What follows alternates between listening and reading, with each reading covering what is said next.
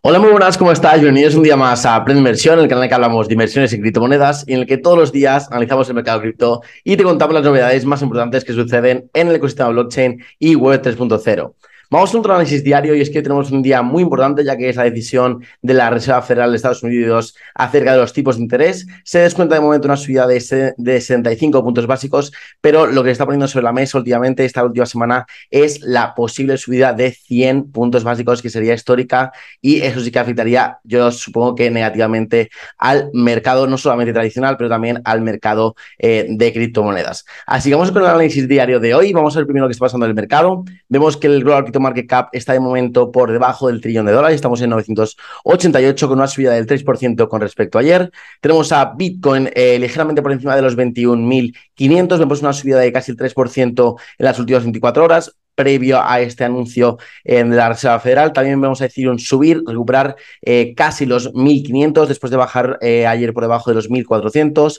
Tenemos también subidas bastante, bastante interesantes de Binance Coin, que sube casi un 6%. También tenemos una subida de Polygon de casi un 9% también. Y una muy buena subida de Ethereum Classic después de, recibir unas muy buenas eh, y positivas declaraciones de Vitalik Buterin mostrando todavía su apoyo al proyecto. Así que como veis, pues está casi todo en verde, subidas entre el 2 y el 5%. El, el índice de mi codicia vuelve a subir después de que ayer cayéramos a 26, subimos hoy a 28, mostrando todavía miedo y veremos a ver lo que pasa con la Reserva Federal. Vamos por los gráficos y vamos a meter por Bitcoin y como veis aquí todavía no se ha producido el cruce de medias entre la media móvil de 50 y la, media móvil exponencial de 21, que es la, la clave para ver si podemos seguir viendo este repunte de alcista, aunque todo el mundo está hablando de que ya hemos perdido este movimiento alcista porque hemos vuelto a entrar en el, rango lateral. No nos olvidemos que seguimos viendo eh, máximos relativos más altos y mínimos relativos más altos también, ¿vale? Estamos viendo higher highs y higher lows, lo cual es todavía muy bueno, indica que seguimos una, en una tendencia alcista y como hoy la Fed anuncia 65 puntos básicos de subida, que creo que ya, ya están descontados, creo que sí podemos ver otra vez un ataque a esta zona, a este bloque de los 23.000 y ya pues poder superarlo con fuerza en el caso en que sea, como repito, eh, la subida de 75 puntos básicos y un comentario de Jerome Powell bastante alentador sobre la inflación y sobre el panorama macroeconómico. Así que eso es la situación en Bitcoin en diario. En, el, en el semanal vemos que justo cerramos por debajo de los 22.800, con 720 y pico, que era donde está la media móvil de 200 semanas en, en Bitcoin. Y veremos esta, esta semana a ver cómo terminamos esta vela. De momento estamos haciendo una una vela martillo, pero sería muy positivo también cerrarla por encima de este nivel. Ahora mismo que la media está en 22.786. Así que ese, es el objetivo para cerrar en Bitcoin esta semana. En Ethereum, por el contrario, tenemos mejores noticias. Tenemos ya el cruce de medias, como anunciábamos la semana, pasada. Tenemos esta consolidación por encima del, nivel de los 1.417, que es el antiguo máximo eh, del, ciclo de 2018. Y de momento hemos visto una pequeña corrección hasta este nivel, hasta los 1.400 bajos. Nos hemos apoyado de momento en la media móvil exponencial de 20, que muchas veces actúa como soporte dinámico después de este cruce de medias, así que no me extrañaría ver una salida al alza de Ethereum. Y luego, por último, tenemos también el Nasdaq, que también quería comentarlo, ya que últimamente lo estamos comentando bastante. Y justo estamos eh, viendo pues, que se está cumpliendo lo, lo, que dijimos la semana pasada, que después de romper este bloque aquí en los, en los 12.100, nos íbamos a ir a atacar este primer nivel de los 12.800. No hemos llegado justo a ese nivel, hemos llegado a los 12.600 y, pues, acto seguido, hemos visto la corrección que esperábamos hasta otra vez este bloque de, de los 12.100 eh, para apoyarnos aquí en las medias volver a coger esta zona de resistencia ahora mismo como soporte y volver a al alza a atacar este bloque con más fuerza de los 12.800. Así que veremos, repito, si, sale todo bien lo de, la, lo de la subida de los tipos, creo que podemos, que podemos esta, esta semana, a final de semana, eh, ir a atacar este bloque también en el Nasdaq, lo cual sería también muy, muy positivo para Bitcoin, dada su alta correlación. Entonces, una vez hemos visto los gráficos, vamos ya con las noticias y, por supuesto, como ya hemos dicho, la noticia del día es que la decisión de la Reserva Federal eh, sobre los tipos de interés se va a conocer a las 8 en punto hora española, seguido por la rueda de prensa de su presidente Jerome Powell, que va a ser a las 8 y media. Voy a explicar un poquito pues la razón de la decisión, lo que hace siempre, pues me voy ahorita hablando ahí de la economía, de cómo está yendo, de por qué hacen lo que están haciendo. Y bueno, eso eh, siempre suele dar un poquito como una guía sobre cómo va a actuar la Fed en las próximas semanas o en los próximos meses. Así que es muy importante eh, verla y bueno, yo estaré viéndola y mañana pues eh, os haré un resumen de lo que ha dicho Jerome Powell.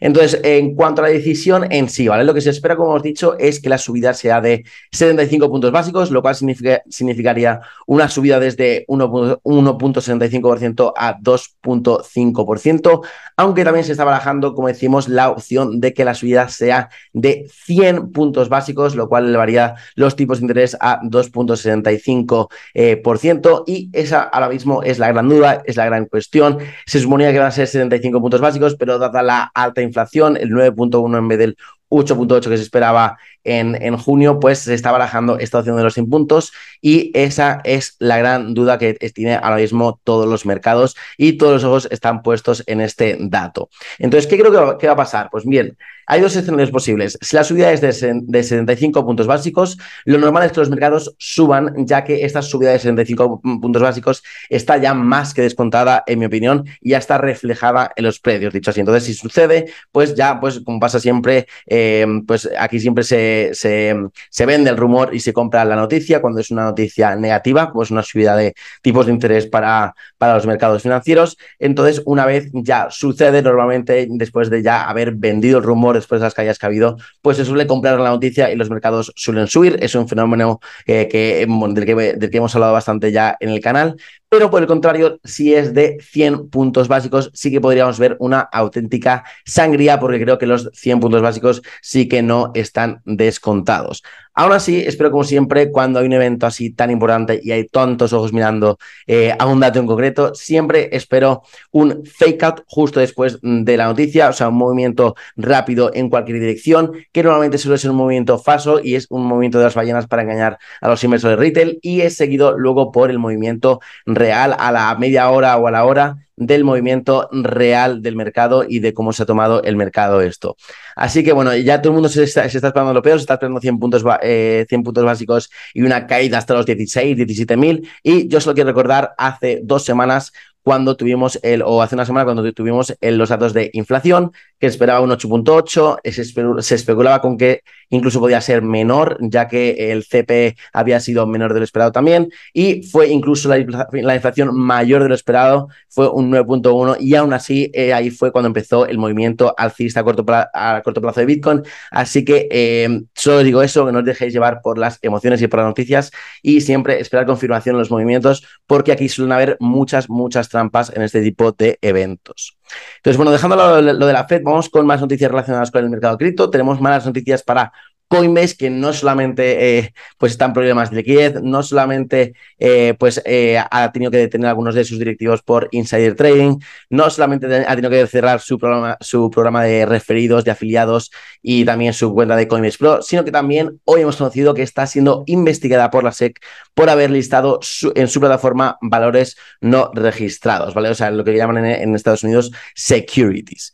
Entonces, a raíz de todas estas noticias negativas que acabamos de decir sobre la noticia, en los últimos meses, las acciones de Coinbase han caído en bolsa un 60% y hoy encima hemos conocido que un gran pues eh, un gran, eh, no apoyo, pero sí un, uno de los grandes inversores que estaba apoyando desde el principio Coinbase, como ha sido eh, Cathy Wood y su fondo de ARK Invest, han vendido hoy 75 millones de dólares en acciones de Coinbase y eh, pues después de haber sido, como digo, uno de sus mayores defensores desde el principio y parece que está en graves, muy, muy graves problemas Coinbase. Así que vamos a estar pendientes porque esto podría ser un cisne negro para el mercado de criptomonedas.